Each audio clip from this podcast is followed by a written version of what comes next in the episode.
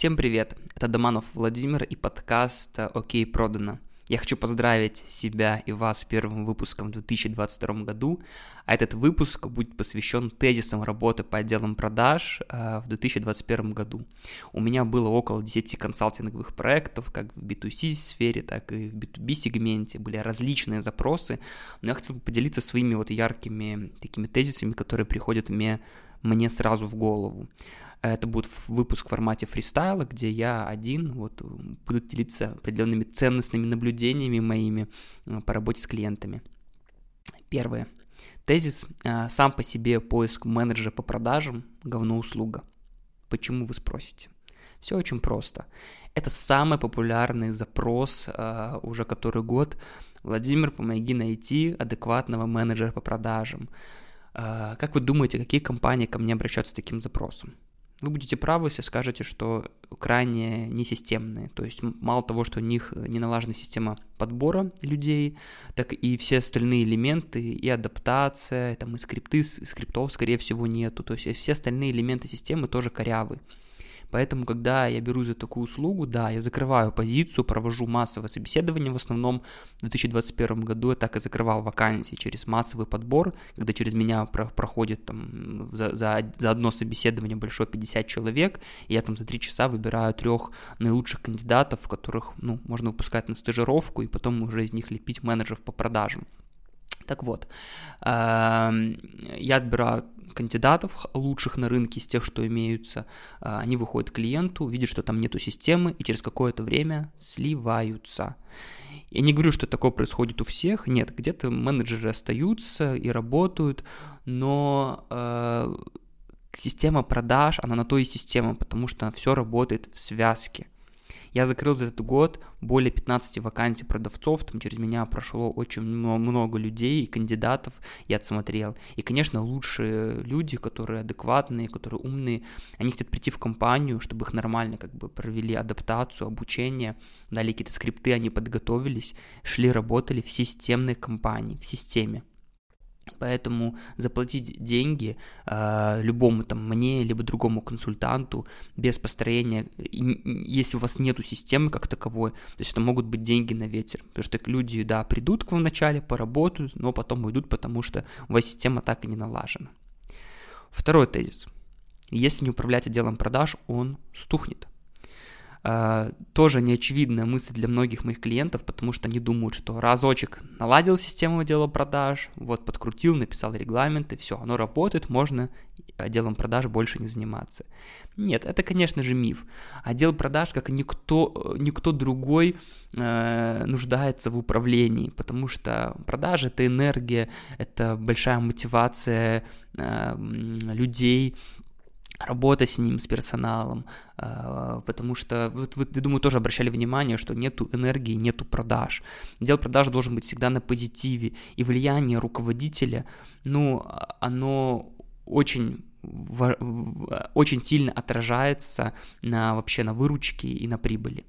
Поэтому, конечно, если не будет контроля, в том числе в отделе продаж, у меня был такой проект, где я наладил, но потом не было человека, который э, бы занялся бы управлением, и потихоньку все, что я наладил, написал э, скрипты, внедрил отчетность, оно подскатилось. Конечно, оно не скатилось к прежнему уровню, нет, эффект остался, компания стала лучше продавать и больше, но э, она могла бы продавать и больше, и лучше, и развиваться, если бы э, был бы управленец, э, который бы это делал.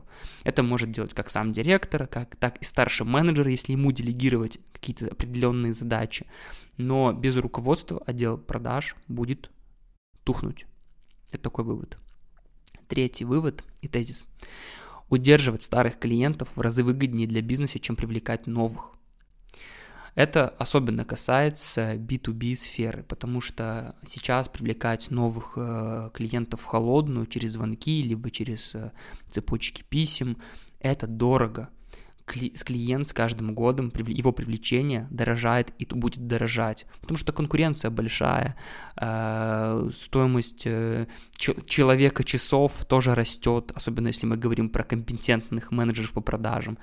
И как много я видел компаний, которые просто-напросто хреново работают со своей клиентской базой. У них нету адекватных там каких-то предложений, акций для своих текущих клиентов. Они собирают адекватную а, обратную связь, не собирают отзывы, не делают до продажи, не спрашивают, чего не хватает им клиентов, не оказывают должный сервис. Короче, море, море, море того, что нужно и можно делать с текущей базой, они не делают, зато им нужны новые клиенты, они инвести- готовы инвестировать туда куча-куча средств. Зачем, если, ну, как бы, я не говорю, что это не стоит делать. Нет, стоит. Стоит развивать параллельно два направления, но я говорю сейчас о том, в этом тезисе, что люди недооценивают и недорабатывают по своей текущей базе, хотя это в разы выгоднее и проще. А, четвертый тезис – обучение должно обязательно сопровождаться проверкой знаний, либо аттестацией. Это очень крутой э, тоже такой тезис, потому что э, как думает директор, либо собственник, предприниматель, окей, сейчас обучу менеджеров по продажам, либо дам им материалы, они изучат и будет, будут применять. Это же в их же интересе, они же будут сами для себя больше зарабатывать денег. Да, все верно, но э, компания это ваша, вы в первую очередь должны быть заинтересованы в том, чтобы менеджеры продавали.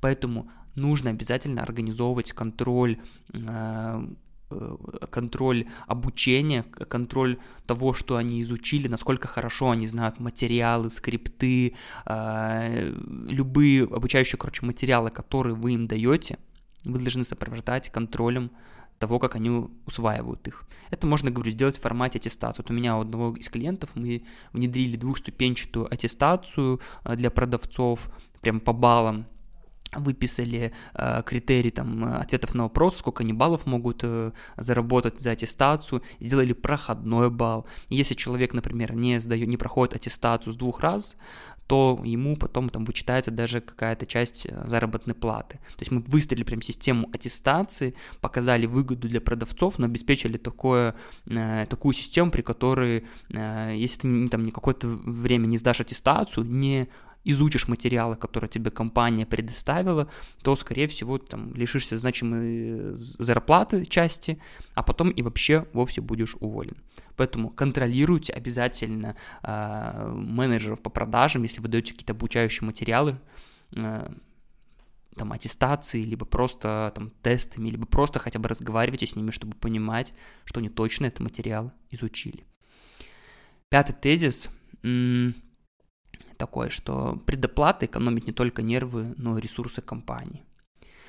А, я все время посмотрел видео такое старое, когда Дэн Кеннеди, это автор книги «Жесткий менеджмент», выступал перед студентами какого-то уни- университета в Америке, и он там говорил вот про какие-то финансовые базовые элементы, и это тогда условно всю жизнь, когда он сказал, что предоплата от клиента это, ну, не только энергетически важная штука, которая Э, помогает э, как бы и клиенту, ну, знаете, как такое, что он оплатил деньги, а потом сам себе э, в мыслях допродал эту услугу либо товар. Вот, так и для вас это хорошо, потому что, да, он дал вам деньги поддержать, это не значит, что эти деньги нужно сразу же тратить, вот, но лучше вы потом ему деньги эти вернете, чем как бы будете тянуть и потом получать от него деньги. Я надеюсь, вы понимаете, о чем я говорю. В общем, мысль тут такая, что когда вы работаете по постоплате, вы убиваете в это столько сил, столько энергии. Возьмите за правило приучить своих клиентов к предоплате, и вы облегчите жизнь и себе, на самом деле, и клиентов, потому что клиентов потом тоже дергать по постоплате, выбивать, он себя чувствует неловко. Не начинайте просто работу без предоплаты. Вот. Научите рынок работать по вашим правилам, и предоплата действительно экономит хреновую тучу э, сил и нервов вашим продавцам, поверьте. Особенно про B2B продажи, конечно же, это, это вообще must have. Э, шестой тезис. Люди приходят работать в компанию, а уходят от руководителя.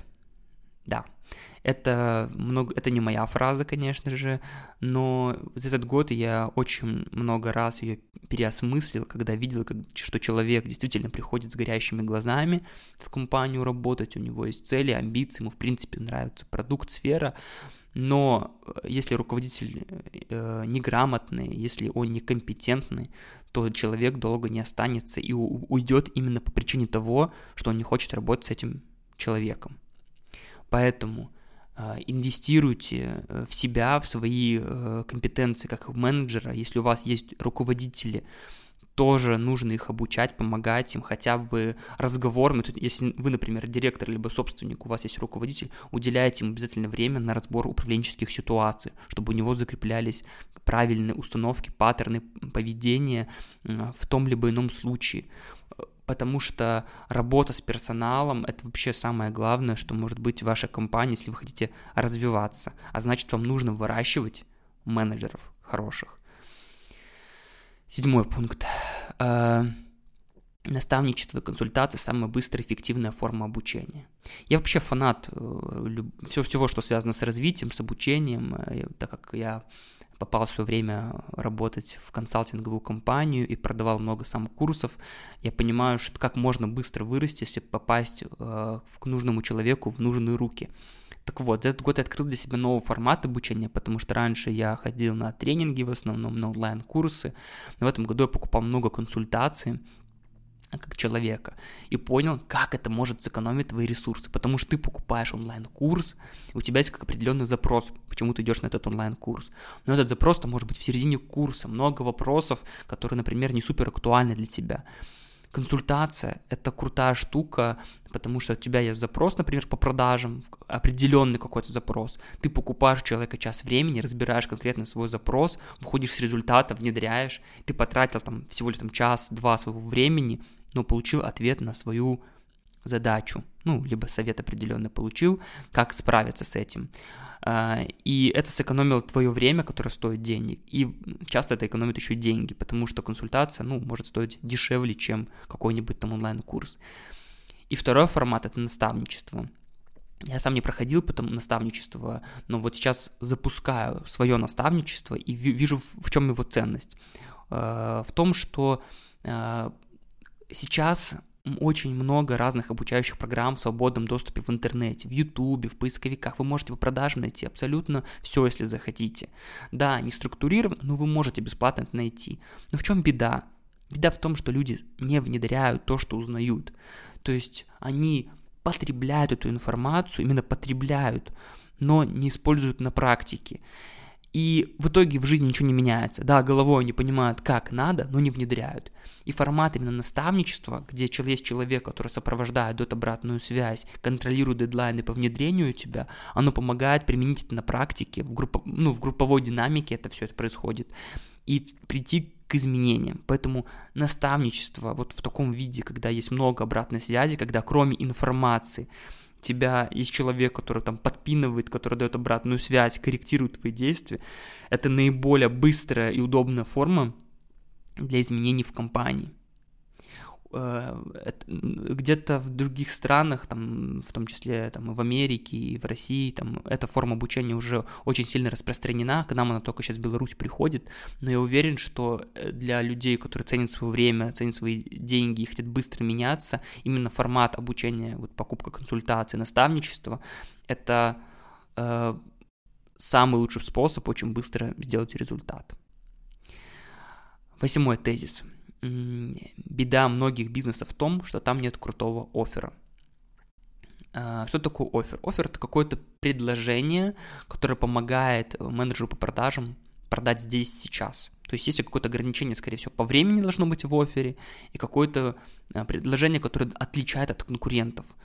Вот есть конкуренция, например, по всему, чему хочешь, там, по изготовлению, например, дизайнерских чашек, какой офер, либо там по продаже ноутбуков, какой офер вы даете своим клиентам, чтобы они покупали здесь сейчас э, именно у вас.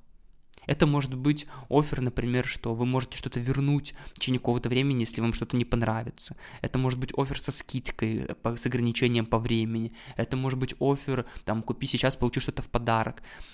Да, вы скажете, блин, ну это все используют.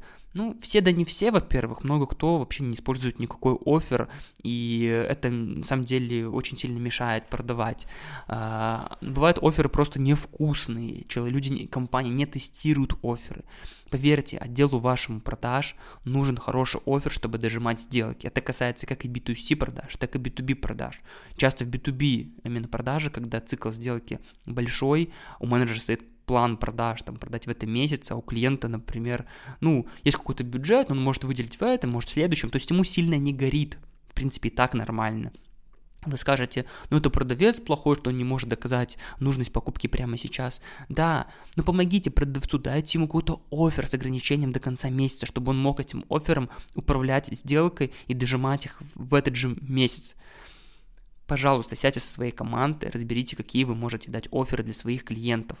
А, если вы только выходите на новый рынок, дайте офер таран. Я когда начинал консалтинговую деятельность, у меня был убойный офер, который закрывал 100 сделок из 100. Знаете, как он звучал? Он звучал вот так, что я вам внедрю э, систему продаж, настрою, мы будем с вами работать, например, два месяца, вот, например, каждый месяц вы будете платить там 700 долларов. У меня был такой ценник почему-то со старта. Я говорил так, что если мы с вами месяц отработаем, и вас что-то не устроит по любым причинам, вы мне заплатите ровно ноль. И если все устроит, ну как бы все хорошо, мы дальше работаем, то заплатите мне 700 долларов. И клиент говорил, хорошо, а если, например, мне понравится частичное, помогу ли там 200 долларов заплатить? Я говорил, нет. Либо 700 долларов, либо 0, причем без объяснения причин каких-то. То есть вы можете мне не заплатить, вообще ничего не испытав никакой себе вины и так далее, просто 0. Все, просто мы с вами закончим на этом как бы работу. Э, как вы думаете, э, как-то вкусный ли это офер? Да, конечно, вкусный, потому что человек ничем рис- не рискует. Он вписывается в эту историю с тем, чтобы получить результат. Если его что-то не устроит, он заплатит ноль. И, конечно, люди платили, потому что я старался сделать свою работу хорошо, качественно, больше, чем от меня ожидают. И мне не было ни разу такого, чтобы мне не заплатили. Я, правда, такое использовал там три раза в трех консалтинговых проектах, набрался кейсов и потом уже стал работать по предоплате, как завещал Дэн Кеннеди. Но для начала мне нужен был такой офер таран, чтобы э, набрать себе кейсов, чтобы сделать хороший результат в свой портфель и, ну, дальше уже идти на рынок. Посмотрите, какой у вас офер. Я не говорю, что вы должны взять мой офер, который я использовал. Нет, ну придумайте такой вкусный, который поможет вам закрывать клиентов. Особенно в B2B сегменте, где клиент вам потом ежемесячно приносит деньги на протяжении там года, двух. Особенно, особенно. Он может вам выйти, стоимость приключения может вообще выйти в минус вам. Это нормально, потому что потом вы его отобьете. Будьте на голову выше своих конкурентов, отличайтесь. Девятый тезис последний. Э, продавец должен только продавать. Все лишнее нужно убирать на других. Тоже кажется известный тезис, но посмотрите, реально ли ваш менеджер только продает, либо он делает документы, там делает там что-то еще, там связанное с делопроизводством по офису. То есть в идеале, конечно, менеджер должен только заниматься общением с клиентами, делать вам продажи. Как только он многоногий, многорук, который должен проконтролировать производство и э, посмотреть, чтобы акты были на месте, ну, поверьте, это все будет мешать продажам, и они будут дорабатывать в момент, э, когда нужно закрывать план продаж. В идеале менеджер только продает, есть, например, ассистент менеджера по продажам, который там просто за окладную часть готовит какую-то рутинную процессную работу, э, либо там есть разделение на аккаунт менеджера. То есть я к тому в этом пункте, чтобы долго не останавливаться, что менеджер по продажам, который именно продает, который приносит деньги в компанию, должен продавать, все остальное распределяйте на других людей. Разделение труда в отделе продаж дает отличный выхлоп, э, который удваивает ваши продажи. Разделите по функциям. Нельзя зря же Генри Форд, когда еще Э, развивал завод, у, у, у него производство развилось именно благодаря этому разделению на маленькие этапы э, работ. И там, когда человек отвечает за какую-то маленькую часть, но делает только это, делает это эффективно. Внедрите систему э, такого конвейера, у себя в отделе продаж, когда есть человек, который отвечает за конечный продукт какой-то маленький, ма- маленькую его часть, например, следующую за другую часть и так далее. Это поможет вам не быть привязанным к одному человеку, э, не быть персоналозависимым, в том числе масштабировать эту систему, легко заменять друг друга, потому что научить менеджера по продажам и привлекать клиентов, и вести, и документы, и там контролировать производство. Один ресурс надо, а научить, например, просто там обрабатывать звонки, э, это, это совсем другое, понимаете? Вы еще сэкономите э, с точки зрения обучения и адаптации. Наверное, вот таких 9 первых, которые мне пришло в голову, я себе выписал, решил с вами поделиться. Если вы дослушали до конца, э, то это очень здорово, я признателен. Вы можете мне в Инстаграме всегда написать обратную связь по поводу моего подкаста, что нравится, что не нравится, вне, э, предложить какие-то темы, которые вы хотели бы услышать у меня. И да, по поводу наставничества, у меня 20 января э, стартует поток, где будет всего лишь 7 человек, может даже меньше. Я каждого человека персонально отбираю, и у меня есть в, в шапке профиля в Инстаграме анкета предзаписи, вы можете ее заполнить, запомнить, мы с вами созвонимся, пообщаемся, чтобы понять, вообще надо ли вам это наставничество, либо не надо. Мне тут нет задачи продать э, всем и каждому, э, скорее э, цель взять такую команду людей, которые точно получат результат на, на тысячу процентов э, и будет, будут очень довольны. Поэтому можете заполнить, мы с вами созвонимся, пообщаемся. Если для вас это актуально, у вас будет возможность там, в течение двух месяцев пройти у меня наставничество по системе продаж. Всем пока, спасибо, что дослушали до конца.